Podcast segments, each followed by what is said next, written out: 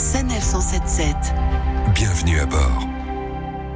Ça y est, vous êtes sur l'autoroute et vous avez franchi la toute première barrière de péage, celle qui vous délivre votre ticket d'entrée. Seulement voilà, une fois arrivé à la seconde barrière de péage, vous ne le trouvez plus. Comment faire? Pour y répondre, Karine Gutel, responsable du service SANEF Conseil à Reims. Karine, bonjour. Bonjour. Alors quel est le premier réflexe à avoir dans ces cas-là? Les clients peuvent avoir un premier niveau d'information en appuyant sur le bouton Help au niveau de la borne. Un opérateur pourra donner un premier niveau d'information afin que le client se rapproche de SANEF Conseil. Dans cette situation, est-ce que le tarif change Le client sera facturé d'un trajet plus cher, euh, ce qui correspond à- au trajet le plus long car on n'a pas pu déterminer de gare d'entrée. Que faut-il faire une fois que nous avons payé? Afin que SANEF Conseil puisse régulariser la transaction, le client doit absolument conserver son reçu de paiement et le ticket d'entrée, ce dernier retrouvé. Effectivement, si vous retrouvez le ticket, vous aurez toujours la possibilité de faire une demande de remboursement par la suite. Alors, Karine, un conseil euh, évident pour éviter euh, cette perte? Il est recommandé de ne pas laisser le ticket d'entrée sur le le tableau de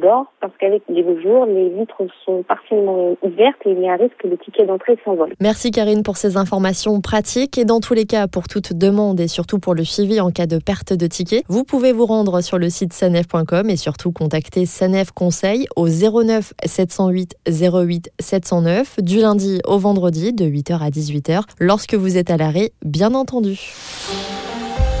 Retrouvez cette chronique de Sanef 177 sur sanef.com. Sanef, à vos côtés, à chaque instant.